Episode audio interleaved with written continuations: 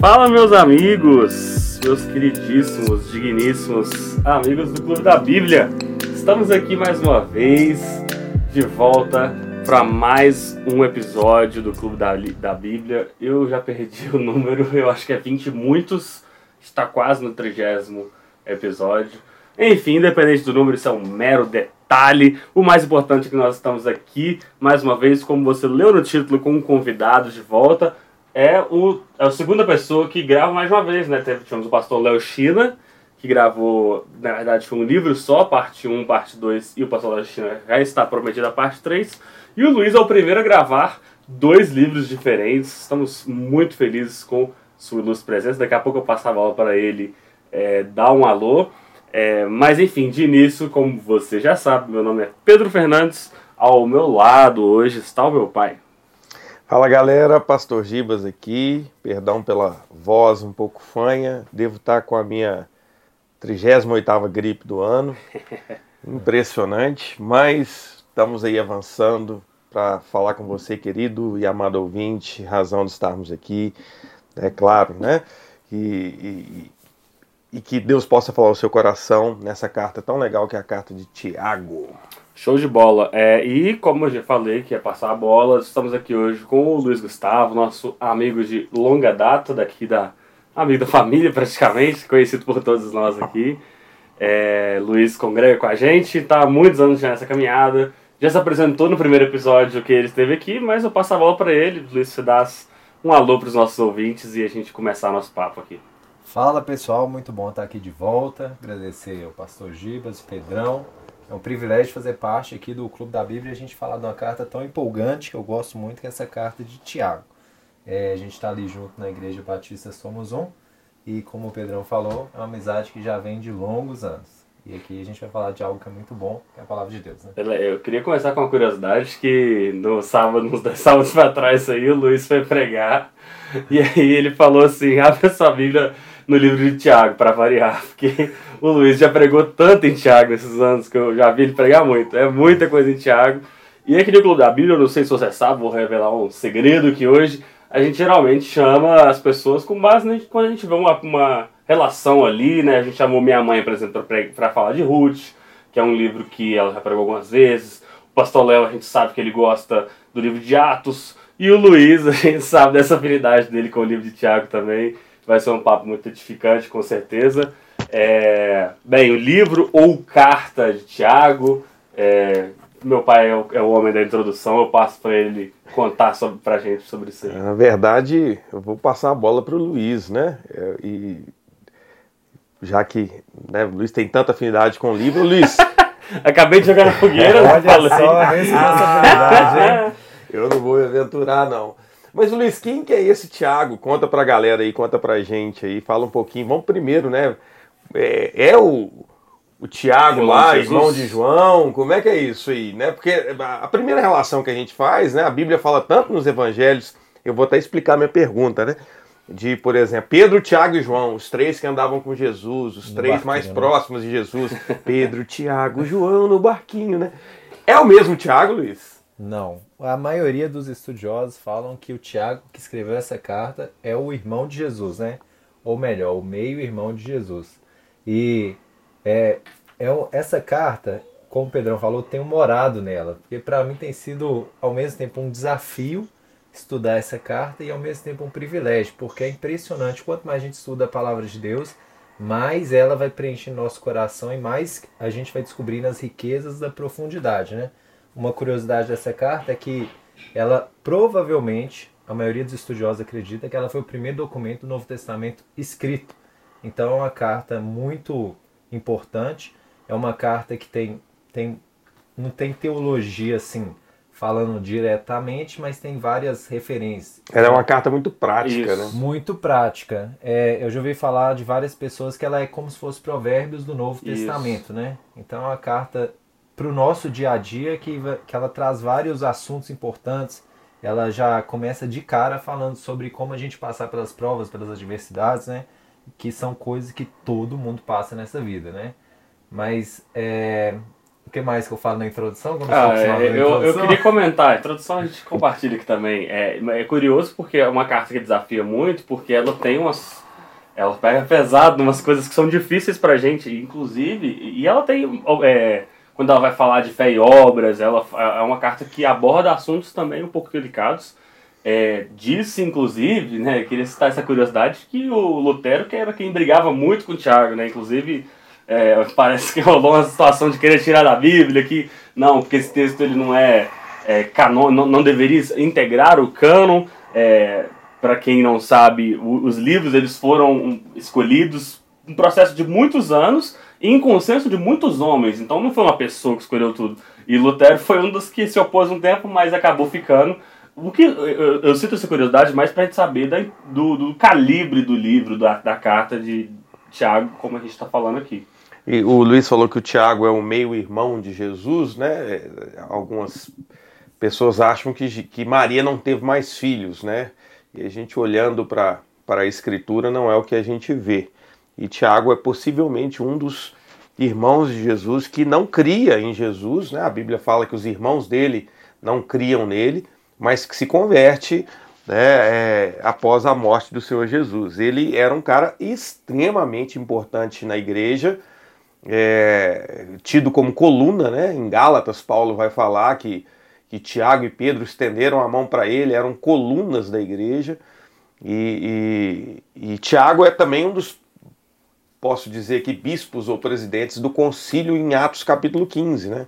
Atos capítulo 15 há um, um problema na igreja sobre se devia é, é, é circuncidar ou não as pessoas, os os discípulos se reúnem, Paulo, Barnabé vem, conversam com eles, e Pedro pede a palavra, prega, e é Tiago quem levanta e dá o veredito. Ó, então nós vamos proceder dessa e dessa forma, mostrando que ele era um dos homens mais fortes, é, um dos pais daquela turma, enfim, é uma grande referência né, para o Novo Testamento, como já dissemos aqui, né, Luiz?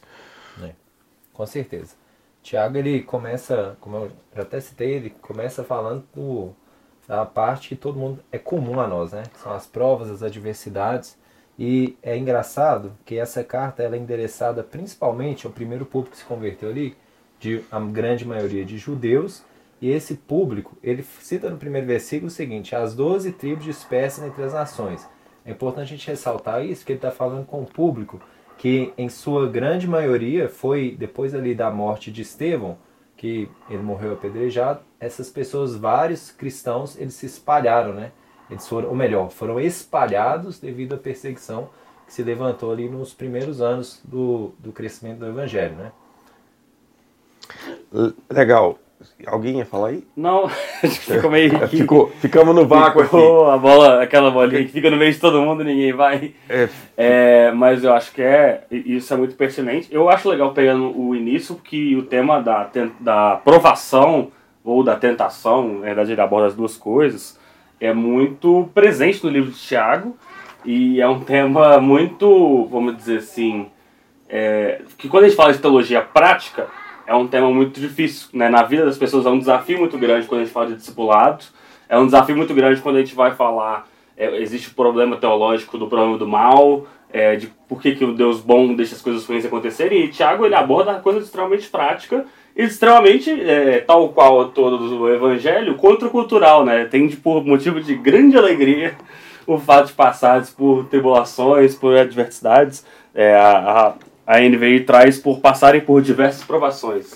É, e, é, e mostra como, como o Tiago está em acordo com o restante da palavra e ao mesmo tempo nos desafiando tal qual o, o, restante da palavra. O Luiz falou aqui que é uma carta muito prática, né, como se fosse provérbios do Novo Testamento, é muito legal isso. E o Pedro falou né, sobre. É, de, de, Comecei é, a falar da aprovação. Não, não, e sobre principalmente quando você disse que Lutero meio ah, que se opôs a essa carta, sugeriu até tirar do cânon. E eu acho que muito disso está num, num, dos textos que é o texto-chave.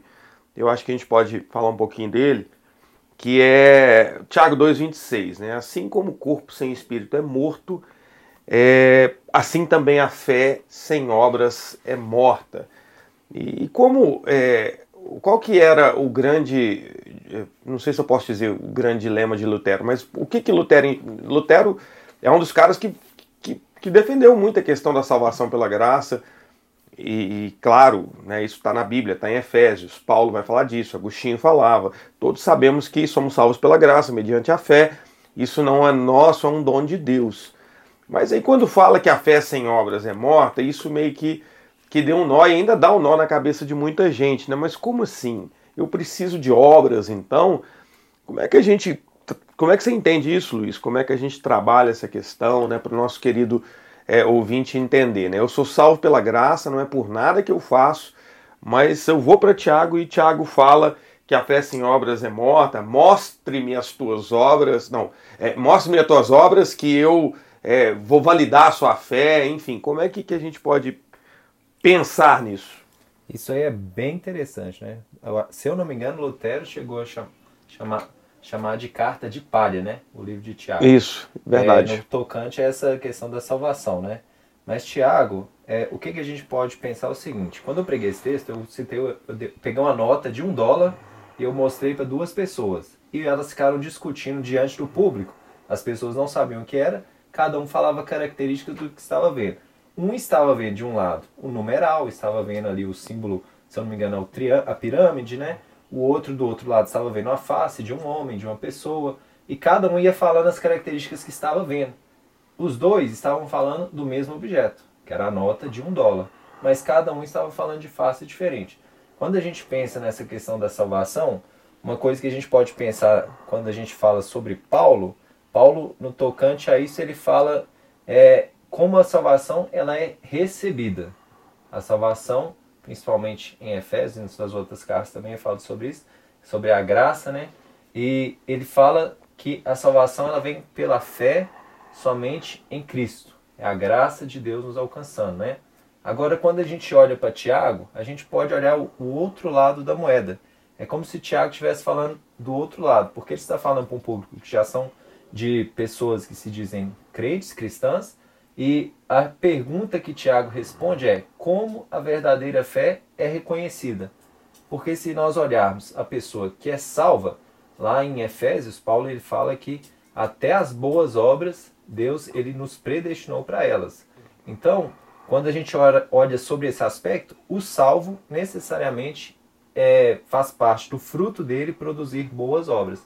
Então, Tiago está falando para um público que a gente pode até pensar no outro assunto do, do, da carta, que ele fala sobre as palavras, que ele fala muito, ele fala da sobre, língua, né? É da língua, ele fala sobre aqueles que, que os que ensinam, esses têm, têm que tomar mais cuidado Thiago, sobre preso. a grande responsabilidade. Então ele está trazendo nesse sentido, porque as pessoas elas falavam muito, mas faziam pouco. E até pensando em outro momento da carta, com certeza a gente vai falar aqui, ele fala sobre praticar a palavra, né? Ele fala sobre aqueles que ouvem, mas não praticam. Que ele, ou seja, ele está atingindo diretamente esse público, esse público que se diz é cristão. É tudo sobre o mesmo assunto, né? Tudo sobre o mesmo assunto. Pessoas que se dizem crentes, cristãs em Cristo, mas que estão apenas ouvindo e não praticando. E aí Tiago ele questiona: a sua fé é verdadeira? Ele questiona se essa salvação é verdadeira, se essas pessoas não estão vivendo apenas uma uma religiosidade, né? Religiosidade. É, acho sensacional essa ideia de que é tudo sobre o mesmo problema. Ou seja, o problema da língua, você fala demais e, e não faz nada. Por consequência, você não, não é uma fé morta sem obras, porque você está falando e não está fazendo, e uma, uma fé não praticante. São três abordagens dentro da mes, do mesmo problema, a problemática da, do, vamos dizer, do crente não praticante, não que isso exista. Ou seja, mas, a gente, né, vocês isso. acham que é como né, a gente trazendo isso para o nosso ouvinte entender, para aquela pessoa que entra, entra na igreja domingo após domingo, sai e com uma vida sem transformação. Ela não serve na igreja ou, ou ela fala mais do que deve. É, enfim, ela não tem nenhum envolvimento no ela é sentido. É, é, isso. Especialista é, teórica. especialista teórica. Ela sabe tudo do evangelho, ela só não, não vive aquilo. Eu gosto muito, estava me vendo na mente uma frase que o nosso amigo Marcelo gosta muito de falar, né? Que é, o amor ele não faz o mínimo necessário, ele faz o máximo possível. E às vezes a gente tem a mentalidade do mínimo necessário. Tipo assim, qual que é o mínimo, mínimo, mínimo que eu posso fazer para ser salvo, para ser considerado um crente, para ter minha vida, meu, meu, meu green card do céu, para eu poder entrar e tá tudo bem. Só que a mentalidade do cristão não pode ser essa, ela tem que ser o contrário, tem que ser qual que é o máximo qual que é o máximo possível que eu posso fazer. É, e às vezes a nossa, muitas vezes acho que a briga com as obras é justamente essa, tipo assim, a gente quer saber se é mesmo necessário, trazendo a coisa bem para a prática, né? Às vezes a gente quer viver como tipo assim, ah, é mesmo, é realmente necessário eu ter que fazer alguma coisa? É, e o ponto de vista de Tiago é agrega demais no sentido de que o fato de a gente fazer, na verdade, é só uma evidência. Né? As obras elas são as evidências do que acontece antes. Né? A, é, a fé ela acontece é, para as boas obras. Né? Não é, é, as obras não precedem a fé, mas elas estão depois é, desse processo de transformação, como meu pai falou, e esse processo de, de conversão que o crente passa. Então, é dentro disso tudo, então, pelo que eu estou entendendo, é, é, pelo que vocês estão falando, né? A gente imaginando Tiago como essa carta prática que mostra sinais na vida exterior né, de cada um de nós, crentes em Cristo, transformados, né? A gente, porque a Bíblia nos desafia para uma mudança interior, correto? E, e, e, claro, a gente, a gente vai tentar mudar os nossos é, hábitos ruins, a nossa natureza pecaminosa. Eu tenho plena convicção de que isso é uma das coisas que Deus espera de nós. Mas ao mesmo tempo, como que isso, isso, isso se manifesta exteriormente, né? É isso que vocês estão dizendo, né?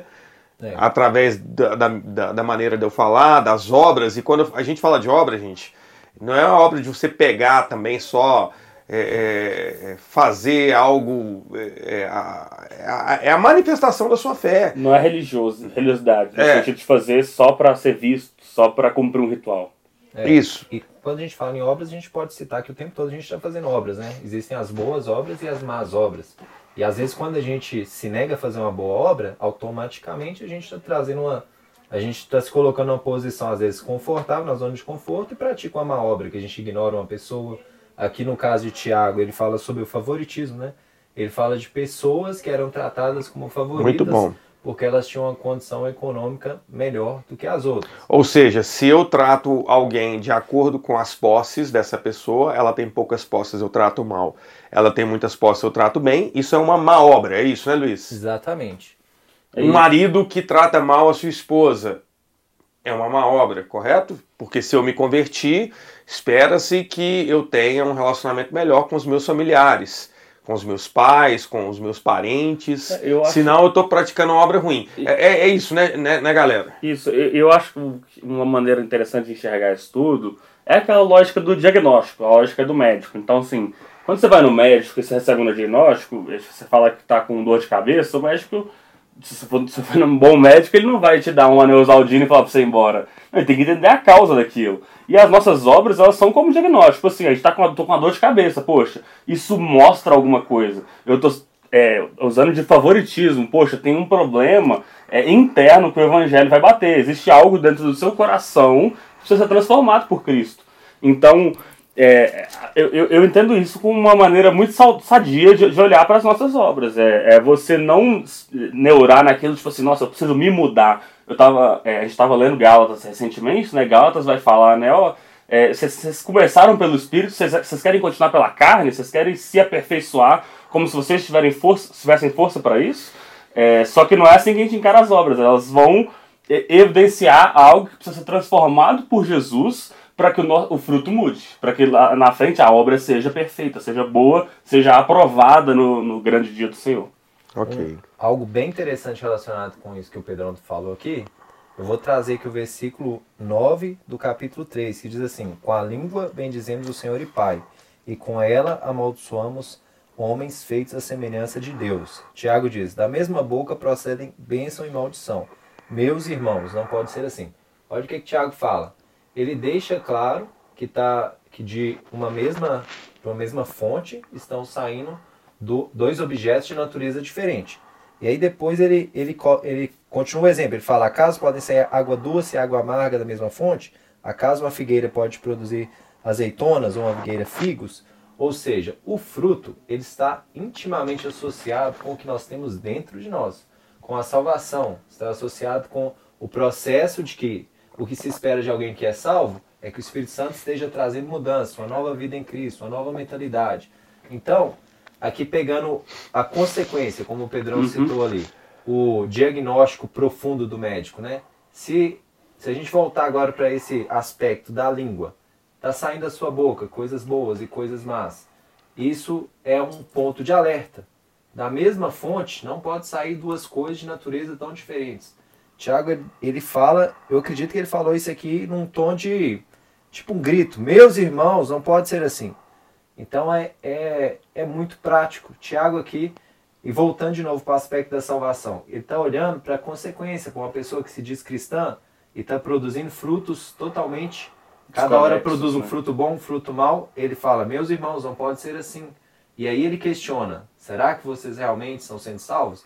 Então, Tiago, eu entendo que ele traz esse, voltando lá no, na questão da salvação, né?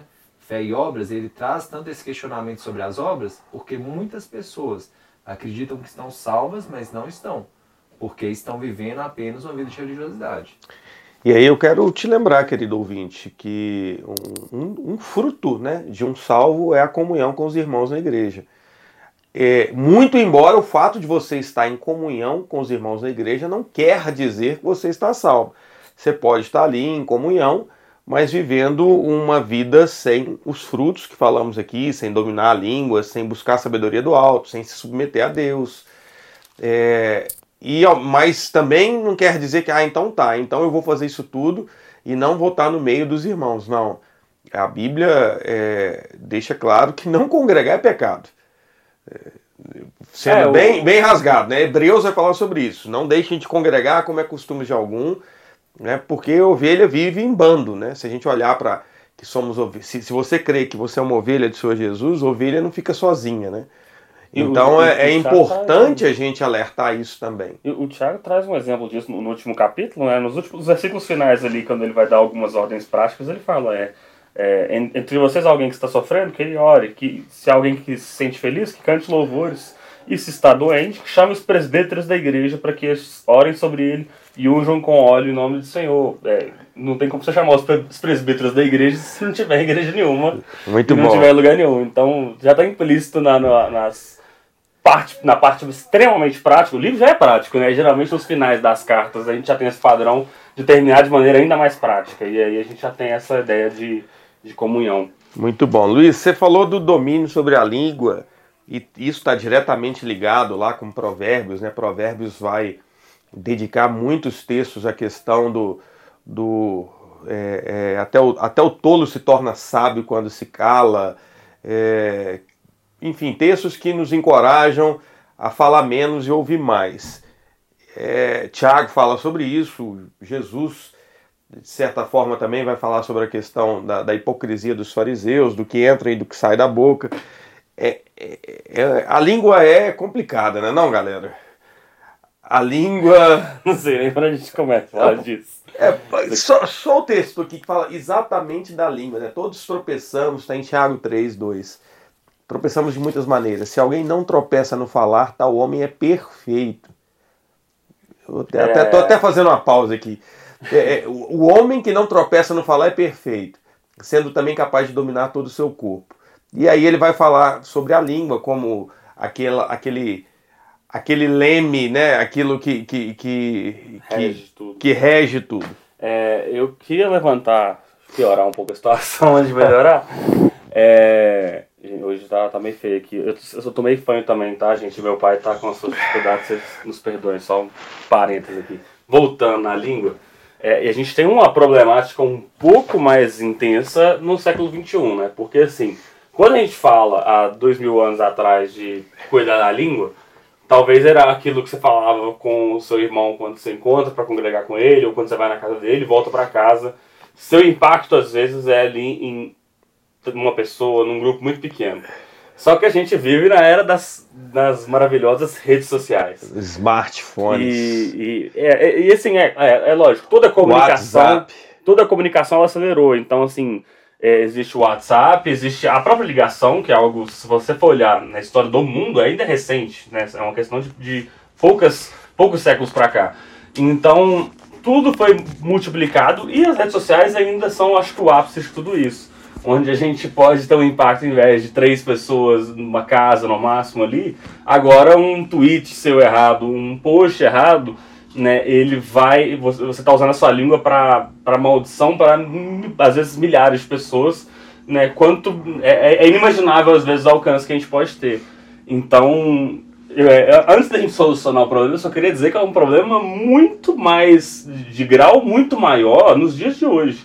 É, e se na época de Tiago já tinha ter um, um, cuidado, se Provérbios antes de Tiago já falava do cuidado com a língua, hoje é uma necessidade das mais urgentes. Talvez uma das coisas que as pessoas mais precisam ter cuidado é o poder da língua ainda vamos, vamos mais, mais fundo, né? A gente ainda tá numa época de eleições onde as pessoas parece que esquecem que o mundo vai continuar depois desse mês, né? Dezembro vai continuar, 2023 tá aí e assim as pessoas falam como se não houvesse o dia de amanhã, como se fosse ah eu vou falar, eu penso, eu falo é, e, e as minhas relações eu não, não são é, é, importantes para mim tudo porque as pessoas estão usando, parece que ao invés de ser mais prudentes com o tempo, elas são cada vez mais imprudentes com aquilo que elas falam, aquilo como elas atingem outras pessoas.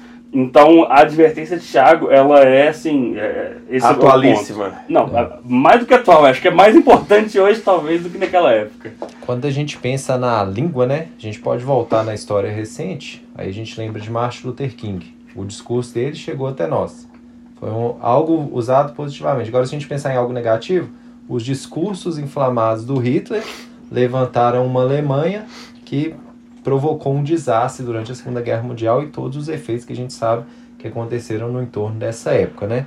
E Tiago ele fala o seguinte, ele fala que que quem controla a língua pode controlar todo o corpo. E o exemplo que ele usa, ele usa assim, ó, quando colocamos freios na boca dos cavalos para que eles nos obedeçam, podemos controlar o animal todo. Observe essas duas palavras, freio e controle. Muitas pessoas não têm freio na língua e por conta de não ter freio, acabam perdendo o controle né, da sua vida nos relacionamentos, às vezes por palavras mal utilizadas, se for pegar na vida profissional, a pessoa ali, ela, ela desperta ira nos colegas de trabalho, ela não consegue fazer amizades mais profundas, porque ela não consegue segurar uma crítica, porque ela não sabe dar uma palavra é, boa no momento que a pessoa está precisando de um auxílio. E a língua, o que nós falamos, interfere diretamente no nosso emocional, né? O que está dentro de nós. Lá em Provérbios está escrito assim, ó, 16,32, que uma pessoa que é paciente vale mais do que alguém que é muito corajoso. É melhor saber dominar-se do que controlar um exército. Ou seja, reforçando o controle da língua. Ele, se nós conseguimos controlar o que nós falamos, até para nós mesmos, né? Porque quantas vezes a gente fala coisas ruins para nós mesmos e isso só vai gerando um, um, ciclo negativo, né? Só vai gerando um processo onde a gente vai se afundando ainda mais. Então a nossa fala, ela governa a nossa vida. Se a gente citar um outro texto de Provérbios, fala assim, 17, 28, que até o tolo, quando se cala, ele é reputado por sábio, e o que cerra seus lábios é tido por entendido. Então, a gente tem que tomar muito, muito cuidado. A morte e a vida é, estão, no poder da língua. estão no poder da língua. Nós comemos do que falamos, né? é o sentido desse texto de Provérbios, capítulo 18. Né? O que eu falo me alimenta, é o que o Luiz estava falando aí. É, às vezes, o que eu estou falando está fazendo mal para mim porque eu não estou é, cuidando né? das palavras que estão saindo ou dos sentimentos que estão no meu coração é, expressos através das palavras e não só das palavras, como o Pedro bem lembrou aqui, hoje dos dedos também, né? Você pensa, talvez você não possa falar, mas você está diante de, um, de uma mensagem, de um computador e você, os seus dedos são a sua língua naquele momento. E que é, Deus nos ajude. É, e, e, só ainda, ainda dentro dessa questão, o livro de Tiago é um livro que fala, ele, durante vários momentos, é, direta ou indiretamente, sobre humildade, né? Ele vai falar sobre acepção de pessoas, sobre você... O, o fato de você não dar preferência é um ato de humildade. É, ele vai falar, é, sub, é, capítulo 4, é, submetam-se, pois, a Deus... Cadê, gente? Sumiu, é, ah, é 4, 7. Portanto, submetam-se a Deus, resistam ao diabo, ele fugirá de vocês. Ou seja, a ideia de submissão a Deus. Tiago coloca isso o tempo todo. E no próprio capítulo que ele vai falar da língua, a partir do verso 13, ele vai falar é, sobre sabedoria. Ele vai entrar no, no tema da sabedoria. Os dois tipos de sabedoria. E, e, vai falar: quem é sábio e tem entendimento entre vocês, que o demonstre por seu bom procedimento, mediante obras praticadas com humildade, que provém da sabedoria.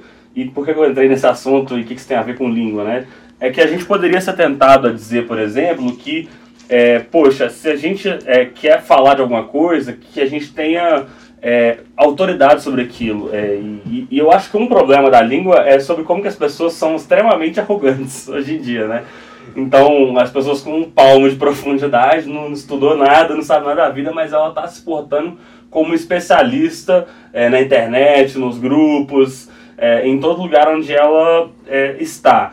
E, só que é, é curioso, porque Tiago poderia dizer assim: se você tem sabedoria, então você tem autoridade para falar, então você fala mesmo. Mas ele não fala isso. Logo depois dele falar da língua, ele vai falar: se você tem sabedoria, viva, né? mostre isso na prática. As tais obras que a gente falou, é, é, é, isso que você tem que praticar. Sua vida tem que ser a prova de que você é uma pessoa sábia. E não suas palavras. Ou seja, não tem desculpa, não tem pra onde fugir. Não, mas eu estudei muito, eu sei muito. Tudo bem, é óbvio que a Bíblia não vai dizer para você se calar em todo momento. Mas mesmo ali, você tem que agir com sabedoria, você tem que saber a hora de falar, você tem que saber o momento de se calar a gente estava essa, essa última viagem, é, eu, eu, e meu pai, acho que a gente que ouviu, né? O pessoal tava dormindo, no, dormindo no carro. É, mas eu e ele estávamos ouvindo a entrevista do Douglas com o Guilherme de Carvalho, que é, assim, para quem não conhece o Guilherme de Carvalho, dá um Google aí. Nosso homem... conterrâneo aqui de BH. Um abraço, Guilherme. Você tem sido uma bênção para nossa nação. E o homem é de um calibre, assim, é de uma inteligência, é assim, é aquela, aquela pessoa que você, acho que eu poderia ficar 30 horas ouvindo ela. E o Guilherme comentando das vezes em que ele teve que pedir desculpa na internet. Quando ele se excedeu, teve que ir no irmão e falar assim: olha, passei dos limites, você me desculpa e tal. É, e, e, se um homem desse, você tá no exemplo prático, pode agir com humildade no meio de todo o seu conteúdo, quanto mais nós, que muitas vezes não Reles temos. mortais. É, não, não temos esse conhecimento, mas agimos de maneira extremamente arrogante e imprudente com as nossas línguas e, como meu pai bem traduziu, com os nossos dedos. Então, eu acho que o tema aí, eu não sei como é que se a gente pode falar de humildade ou como, mas é, o tema da humildade ele entra muito dentro disso, de como que a gente vai lidar com, com a nossa língua. Tiago ele diz o seguinte: humilhem-se debaixo da poderosa, humilhem-se diante do Senhor e ele os exaltará. Quase que eu cito o versículo, né? Ainda bem que eu li. E ele continua: entristeçam-se, lamentem-se, chorem, troquem o riso por lamento e alegria por tristeza. Para quem está acompanhando aí Provérbios 4, eu li o 9 e o 10. Então, humilhem-se diante do Senhor. Quando a gente chega diante de Deus, a única opção que nós temos é a humildade. É nós nos curvarmos, é a gente entender o quanto nosso Deus é soberano, o quanto Ele é gracioso, o quanto Ele, ele foi bom e Ele é bom para conosco, né? nos alcançando. E muitas vezes, quando a gente está utilizando a língua produzindo maus frutos, né? quando a gente está com a língua sem controle, é porque nós estamos, como o Pedrão bem ressaltou, orgulhosos, cheios de nós mesmos. A gente precisa se esvaziar, a gente Muito precisa bom. se humilhar diante de Deus. E como que isso é feito? É com o joelho no chão. Tiago, ele, eles falam que ele tinha joelhos de camelo. Apelido dele, né? Tiago o joelho justo de, Thiago, joelho de camelo. Joelho de bom. camelo, de, devido a tanto tempo que o, cara passava orando, ajoelhado.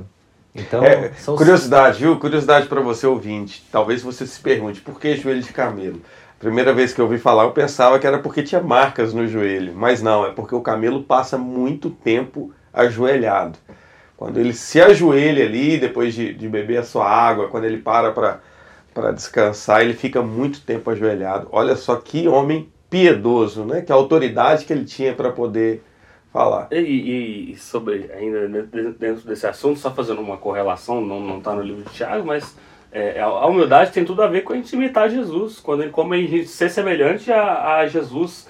Meu pai vai, assim que eu começar a história, ele vai saber de onde que está essa, é, a carta, é, mas é, o texto bíblico diz né, que, que é, Jesus, é, não, não se julgando ser igual a Deus, se humilhou, se esvaziou de si Filipenses mesmo, 2. se tornando em forma de servo é, se humilhou, veio em forma humana, é, tipo assim, e aí você pode seguir o texto ali, Filipenses 2, como O mesmo falou. texto fala para você considerar o seu irmão superior a si mesmo. É, o texto, mas assim, eu citei o início pelo seguinte, né, Jesus é o exemplo máximo disso, é só imitar Jesus. se a gente seguir, não vamos, poxa, eu quero ser igual a Deus, eu quero ser igual a Jesus, cara, humildade, não tem, não tem para onde fugir. Jesus era um homem que, que poderia ter aceitado a oferta do diabo, vindo com pompa e, e cumprido sua missão de maneira triunfal, mas ele veio como servo sofredor, né? Como diria Isaías 53. Ô, Luiz, então, é isso. Luiz, você falou um pouco mais cedo aí do Tiago 2, 19, é, quando fala. É Tiago 2, 19, deixa eu só ver aqui. Tornai-vos praticantes. Não, é, é capítulo 1, praticando a palavra. Obrigado. Versículo 19. Tá, é 1,19, perdão. É, é, para que a gente torne-se praticantes da palavra e não somente ouvintes. Porque quem, quem é apenas ouvinte da palavra está enganando a si mesmo. Eu queria que você falasse um pouquinho sobre isso e eu quero só, é, para que o ouvinte preste atenção nisso, mais um convite a algo prático. Eu sempre. Uhum que posso e que me lembro, quando é, sou convidado a pregar na nossa igreja em outro local, ao final da mensagem eu gosto de lembrar as pessoas, ou ao final do culto é, o que, que eu vou fazer com o que eu ouvi agora? Com a palavra que foi ministrada, o sermão que foi ministrado, eu, eu posso sair daquele culto e voltar para a mesma vida, ou eu posso, é, tudo que foi pregado, é, fazer com que isso se torne uma prática na minha vida, ou, ou tudo que eu leio na Bíblia que isso se torne uma prática. Como é que, que nós trabalhamos isso, Luiz? Essa questão de enganar a si mesmo? Tiago aqui ele vai citar nesse texto, ele vai falar sobre aquele que pratica e o que não pratica. E provavelmente quando Tiago escreveu isso, ele tinha na mente dele as palavras de Jesus, né?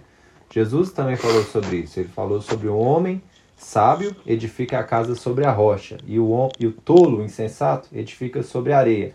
E aí Jesus, qual que é a diferença desses dois? Ambos construíram, ambos seguiram todo o processo ali construtivo.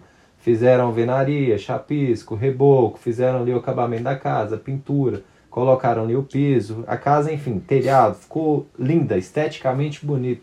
Mas a grande diferença está na fundação. Jesus chama um de sábio e o outro de tolo. Aqui Tiago vai seguindo a mesma linha de pensamento. Ele fala assim: sejam todos prontos para ouvir, ele já começa a ressaltar de novo a questão do ouvir, tardios para falar. Mais para frente ele ele fala assim: "Sejam praticantes da palavra e não apenas ouvintes, enganando a si mesmo". Aí ele traz esse termo de engano, do alto engano, né? E é algo que muitas pessoas têm vivido. Voltando ao exemplo de Jesus, imagine os dois construtores, ambos comprando porcelanato, vai numa loja, você que já construiu aí, comprando aquele porcelanato dos sonhos, parcela de 12 vezes. Esquece Aí você casa. vai, faz a casa linda, maravilhosa, contrata o pintor, faz um cimento queimado, um forro de gesso, escolhe a iluminação da a mais linda, de LED, enfim, pensa em todos os detalhes da casa. E aí vem as intempéries, vem as dificuldades da vida, vem as adversidades. E aí de repente, quando você planejava entrar na sua casa, você vê uma goteira só que aquilo começa a crescer, aparece uma trinca, da trinca vira uma rachadura. E aí a casa começa a demonstrar vários problemas estruturais. E aí você que estava todo feliz, contente, pleno de ter realizado o sonho da sua vida, talvez gastado o dinheiro que você economizou a vida toda, você descobre que você foi, você estava no engano. Você estava no alto engano. Tiago ele, ele traz esse exemplo para nós. Muitos que ouvem os sermões nos domingos Muitos que frequentam as igrejas estão no alto engano. Por quê? Porque não praticam a palavra, são apenas ouvintes. Ele fala que, ele cita o exemplo aqui de um homem que olha no espelho e logo esquece a sua imagem. Ou seja, ouviu, até viu, mas vira as costas, aquilo ali já não tem importância, aquilo ali já não tem mais relevância. É, e dentro só dessa coisa do espelho, só um detalhe é, que eu acho interessante é que naquela época os espelhos eles não eram muito nítidos, né? É, o que eu, eu costumo aplicar esse texto pensando que a pessoa que ela é, não pratica, ela olha para um espelho que não, é, que não é a face real, ela acha que entendeu, ela acha que aquilo é a vida, mas não é, porque ela nem viu a imagem com ela. É, o, um antigo pastor que caminhou com a gente, acho que era o pastor Kaiser que falava isso é, dizia que a gente só sabe do evangelho na medida que a gente pratica, né? E, e acho que tem tudo a ver com isso, desculpa interromper sua linha de raciocínio, mas é porque essa ideia do espelho, eu sempre lembro dos espelhos turvos de antigamente, que eram feitos de bronze polido ali. É, então, uma pessoa que ela, ela nem. Ela acha que sabe, mas nem sabe. Porque não, se não praticar. Exatamente. E aí a gente pega. Tiago ele, fala, ele usa a imagem olha e esquece. Aí no versículo seguinte ele fala assim: Mas o homem que observa atentamente. Olha como que mudou. Um olha e esquece. Já o outro que pratica a palavra, ele observa atentamente. Ou seja, e ele continua: observa atentamente a lei perfeita que traz liberdade e persevera. Olha as palavras que ele usa: observar atentamente, perseverar, perseverar na prática. E aí ele utiliza uma terceira: não esquecendo. O que é o não esquecer? É o constantemente se lembrar. A gente pode pegar lá o Salmo 119, 11, que fala: Escondi a palavra no meu coração para não pecar contra ti. Nós podemos pegar o gancho da pregação de domingo na igreja foi estado, se eu não me engano, Deuteronômio 6, que fala uh, um ensinamento, ouve a Israel, para o pai ensinar o filho ao levantar, ao caminhar, colocar nos braços, colocar sobre as portas, o ensinamento da palavra o tempo todo. É isso não só simplesmente ser algo que eu entendo. Tipo assim, muitas pessoas falam assim: "Não, eu creio em Deus. Eu entendo que Jesus salva". As pessoas falam isso. Mas as pessoas às vezes não têm a profundidade, o grau da profundidade de entender que Jesus é meu Salvador. Quão grande é isso? Quão, quão importante é eu ter o Espírito Santo? Olha o privilégio que nós temos de ter o Espírito Santo, nós podemos falar com ele diretamente todos os dias. De diante das adversidades, nós temos o socorro imediato, né? Então, Tiago ele, ele faz essa, essa, esse contraste, né? Um esquece, o outro observa atentamente, não esquece, pratica, ele persevera. Então, a prática do daquele que, que está fundamentado na rocha, agora voltando ao exemplo de Jesus, é muito diferente daquele que está do tolo, né? Do insensato, daquele que apenas ouve a palavra. Legal. Ou seja, né? É, claramente aí, né? Para quem está com a gente aí nos ouvindo, tudo que dissemos desde o começo, uma carta prática. No fim é sobre a prática mesmo, né, Luiz? Eu só esqueci de um detalhe. Tiago finaliza o versículo falando assim: Aquele que ouviu e pratica será feliz naquilo que fizer. Ou seja, à medida que nós vamos trazendo a palavra de Deus para dentro de nós, guardando, transformando ela numa vida prática, nós vamos nos tornar, a gente vai encontrando aquela alegria que Paulo tinha, que mesmo com as costas sangrando, o cara estava cantando a Deus, louvando a Deus. Não só ele, né? Como o, o próprio Tiago. Ele morreu fazendo oração a Deus, sendo só curiosidade. Ele morreu, ele foi arremessado do pináculo, cerca de 30 metros, não chegou a morrer com a queda, foi apedrejado e estava orando pelas pessoas que o apedrejaram e no final levou uma paulada na cabeça. Então, era, olha o homem que escreveu essa carta, né? Um homem fiel, temente a Deus, é, chamado de Tiago Justo, né? Como o pastor Gilberto já falou. Então, a felicidade, às vezes, ela está mais perto que a gente imagina, né? Enfim, queridos, é, é sobre praticar, né? Evangelho é, é legal, nós somos três aqui, eu, Pedro e Luiz, que prezamos muito o ministério de ensino, é, é, é a leitura da Bíblia, o devocional, você sempre vai ver nós três, e eu estou dizendo nós três porque estamos aqui, né? Nosso pastor, pastor Léo também, um homem que preza pela palavra, pelo ensino, mas Tiago ele traz isso, a questão da prática mesmo, de eu viver o evangelho, é, não só de, de palavras, não só do que eu falo, mas mostrar as minhas obras, é, é, é seja através é, de, de, de, das minhas palavras adequadas, controlando a, a, minha língua, seja através da prática da palavra, seja através do tratamento com os irmãos, né? É, sem, é, sem fazer acepção, enfim, isso é o evangelho na prática.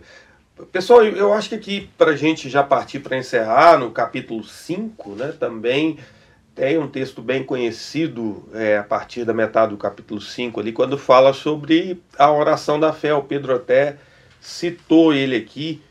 Entre vocês, alguém que está do, sofrendo, Tiago 5,13 em diante. que ele ore. Ou seja, tem alguém que está sofrendo? Ore. Você está sofrendo? Você que nos ouve? Ore. Você está feliz? Cante louvores. Você está doente? Chame os líderes da sua igreja, os presbíteros, os pastores, os diáconos, né? Para que estes orem sobre quem está doente e unja com óleo em nome do Senhor. E essa oração feita com fé curará o doente, o Senhor o levantará, e se houver cometido pecados, ele será perdoado. E vou lendo 16, portanto, confessem seus pecados uns aos outros e orem uns pelos outros para serem curados. Esse texto é muito interessante, né? É, a oração de um justo é poderosa e eficaz. Esse texto específico, a gente fala assim: não, só confesso meu pecado para Deus. Que bom que você confessa seu pecado a Deus, você deve fazer isso, ser lavado pelo sangue de Jesus, mas é, o texto fala especificamente de que quando eu tenho irmãos que eu posso confessar meu pecado para ele, eu passo por um processo de cura daquela situação. Olha que legal. Pedro e Luiz, né? É, a gente às vezes é muito orgulhoso, a gente não quer contar para ninguém nossas dificuldades, um problema que tivemos, é uma luta que passamos, um pecado pelo qual enfrentamos e estamos com dificuldade. E, e, e, até numa atitude soberba, né? Ao contrário da humildade, a gente não, não posso contar para ninguém. Ninguém pode saber que eu estou é, com essa dificuldade. E você, é, talvez Deus perdoe seu pecado, mas você ainda não, não foi curado né, desse pecado. E aí, galera? Falei muito, né? Fui fazer uma introdução e acabei falando. Fala aí Nossa, dessa oração aí. Você que tá falando menos hoje. Fala da oração aí, pessoal. Uh, vou, vou começar aqui, eu passo a Luiz já já. É, eu acho que, assim, é, é legal como o livro termina dessa maneira, porque muitas das outras, é, os outros conselhos de Tiago, eles são muitas vezes vividos no âmbito pessoal, né? Então, você controlar a sua língua é algo que diz respeito a você com a sua língua. Você perseverar. Questão de domínio próprio. Né? Domínio próprio. Você perseverar numa aprovação da mesma forma. É, é perseverança ali, é você é, conseguir perseverar naquilo. É, e, obviamente, tem, você pedir sabedoria, como ele fala muitas vezes também. Então, o, o livro tem muitos tópicos relacionados ao nosso relacionamento com Deus. É, mas ele termina, e, ele, e obviamente não é só aqui, né, em outros momentos ele vai falar sobre o relacionamento com outros de uma maneira muito comunitária. Eu, eu falei da língua como um desafio muito grande para o século XXI. Eu acho que a comunidade é um desafio que eu confesso que eu tenho tentado. É, melhorar. Não, eu tenho tentado entender como é que a gente vai melhorar também, mas principalmente Sempre podemos. entender como que, como que a gente faz num, num momento de uma geração que é tão individualista, como que a gente não só vive em comunidade, mas como que a gente pode fomentar e incentivar uns aos outros a a desejar isso, porque o convite de Tiago ele é muito intencional, é partir de nós. Né? E, às vezes a gente é muito reativo na igreja, a gente quer que nos procurem, a gente quer que. É, ah, poxa, ninguém vai atrás de Não. mim, ninguém me. Uma, me uma posição muito passiva. Uma né? posição muito passiva. E, e, e Tiago vai falar que você manda chamar os presbíteros para orar por você, você vai buscar pra alguém para confessar os seus pecados, você vai é, orar uns pelos outros, você vai responder isso. É, sabe, então. Sabe qual a imagem que me veio aqui à mente, Pedrão? Veio a imagem de você tá num barco e você tem um. aquele. Sino. Aquele, não sino não, aquele arminha que você atira pro alto. Ah, sei. O sinalizador. O sinalizador. Você atira o sinalizador para o outro barco te socorrer. Às vezes a gente está no barco com o sinalizador na mão, esperando, não, vai vir, vai vir, vai vir, vai vir. E, a gente e reclama depois, né? Tipo assim, nossa, mas não veio nenhum barco. Poxa, mas você também. Galera, isso é recorte do Instagram. Quero frisar, Pedrão. Você tem que botar isso no Instagram. Tá Seja intencional na so, nos seus relacionamentos crente. Procure seus irmãos, procure seu pastor. Não espera né, a gente, embora Deus possa nos mostrar, a gente não tem bola de cristal e sabe quem está doente, quem não está. Por isso que tem aqueles problemas. Ah, o pastor não me procurou. Ah, ninguém na igreja liga para mim. Não, olha o texto de Tiago. Né? É, é, é, é uns pelos outros. É, é, a intencionalidade de buscarmos os relacionamentos. E, e eu acho, já vou passar Luiz, eu acho que tem muito a ver, inclusive, com o, a construção do livro de Tiago é uma construção que aponta muito para uma maturidade. É, o próprio pedido de sabedoria, quando, quando você vai falar de sabedoria, é algo geralmente que você já, quando você vai falar de sabedoria, você já está falando de um nível acima, de algo mais. E eu acredito muito que existe essa progressão. Você está no início da sua caminhada, tudo bem. Aí você pega Jesus chamando os discípulos. Jesus vai até os discípulos. É, Jesus chama eles para seguir. E às vezes, no, quando a gente está começando a caminhar, é óbvio, a gente não tem essa maturidade suficiente para buscar é, recursos e tudo mais. Mas eu acho que a gente tem que avançar, né? A gente tem que sair do nível de é, ser constantemente amparado e começar a, a ser autorresponsável. Né? E chegar nesse ponto que a gente falou. Então, é, eu acredito muito nessa mudança de mentalidade. Você sair dessa mentalidade inicial, que é natural, do neófito, de quem está começando, de receber muito e começar, ah, beleza, eu preciso de, de, de, algo, usar o sinalizador, usando a, a figura que o Luiz trouxe, muito, muito pertinente. É, então, eu acho que conecta tudo isso. Você viver essa vida em comunhão é, tem tudo a ver com você amadurecer e entender a sua necessidade de estar com o outro. É. E nesses versículos aqui que foram lidos, vou voltar aqui no 3.1, Tiago ele fala o seguinte, no 3.2 na verdade, todos nós tropeçamos de muitas maneiras, ou seja, muito, na nossa vida cristã nós vamos errar, nós vamos pecar, faz parte. Outra coisa que eu quero ressaltar aqui, Tiago fala assim, entre vocês alguém que está sofrendo, nós também teremos sofrimento na vida cristã. A gente precisa ressaltar isso porque porque muitas vezes as pessoas pensam que o evangelho é de vitória em vitória. Disney. É, Disney. Não é. A gente tem sofrimento, nós temos adversidades. Esses irmãos aqui estavam sendo perseguidos, muitos estavam em uma condição econômica ruim, muitos tiveram que deixar casas, porque muitos desses aí saíram correndo devido à perseguição que se levantou depois do martírio de Estevão, né? Então, é, entre vocês está alguém que está sofrendo, o sofrimento faz parte, mas também tem alegria. Na hora da alegria, cante a Deus, celebre a Deus, seja grato a Deus. E, e lembre-se, nós não estamos sozinhos, nós somos uma comunidade. Então, é celebrar junto, é orar junto, é na reunião dos santos, que é a igreja, que não é perfeita, mas é a igreja do Senhor, a gente abrir o coração um pouquinho, deixar cair a armadura, né? Porque muitas vezes a gente não confessa o pecado uns aos outros, muitas vezes a gente não pede oração, muitas vezes a gente se isola porque nós, nós queremos passar Orgulho. aquela imagem de perfeição. Exatamente. Então isso é muito é, um, bom. é algo que é muito. que a gente tem que ter um grau de atenção maior e, e, e é muito importante, né? É, quero trazer aqui um. Só mais um versículo aqui. Elias era humano como nós. Tiago cita esse exemplo.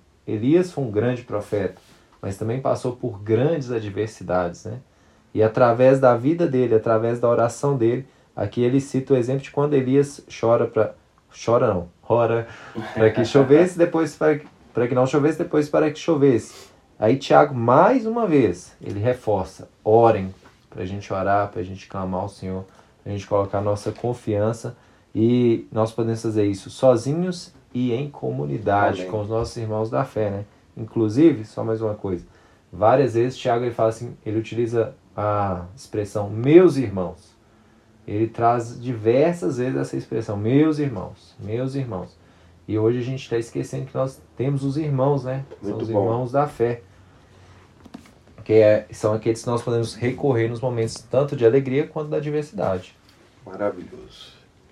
Eu acho que é isso, pessoal a gente vai ficando por aqui, esperando que você tenha sido muito abençoado. Nós aqui já fomos muito abençoados com esse tempo e que você ouça, compartilha com alguém, você que está chegando aqui até o final, é, mande para alguém esse podcast, é, alguém que de repente, quando você estava ouvindo, você lembrou, alguém que precisa ouvir, é, divulgue e, e desfrute, né? De, desse podcast. Eu, eu paro por aqui, deixando meu abraço para você, ouvinte. É, acho que é isso. Um livro que fala muito conosco, que você seja encorajado. Leia o livro todo, a gente não falou de todos os versículos.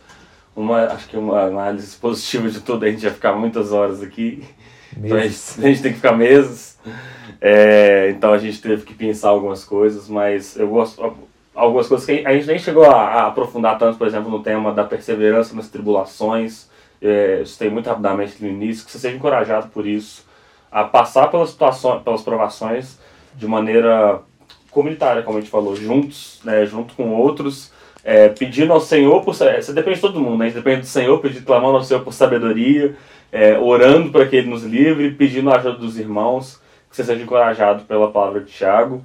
É, Acho que é essa a última coisa que eu queria falar. Passo a bola para o Luiz também, suas considerações finais. e Fechando aqui, vou pegar o último gancho do Pedrão. Tiago ele diz: Portanto, irmãos, sejam pacientes até a vinda do Senhor. Vejam como o agricultor aguarda que a terra produza a preciosa colheita. Então, nós somos agricultores, nós estamos esperando a colheita. A gente precisa lembrar constantemente que nesse mundo aqui, onde a gente passa por diversas provações, que a colheita ela virá, mas ela virá no, no dia que nós nos encontrarmos com o Senhor. Amém. E eu quero encerrar com o versículo 12 do capítulo 1 que diz: Feliz é o homem que persevera na provação, porque depois de aprovado receberá a coroa da vida que Deus prometeu aos que o amam. O objetivo do nosso Deus é, é a nossa aprovação. Deus ele não quer que nós caiamos, é, tudo que vem de Deus é bom. Tiago ele deixa bem claro isso que tudo que é bom vem de Deus, que Ele é o Pai das luzes, nele não há sombra de variação. Então a gente só pode esperar coisas boas do Senhor.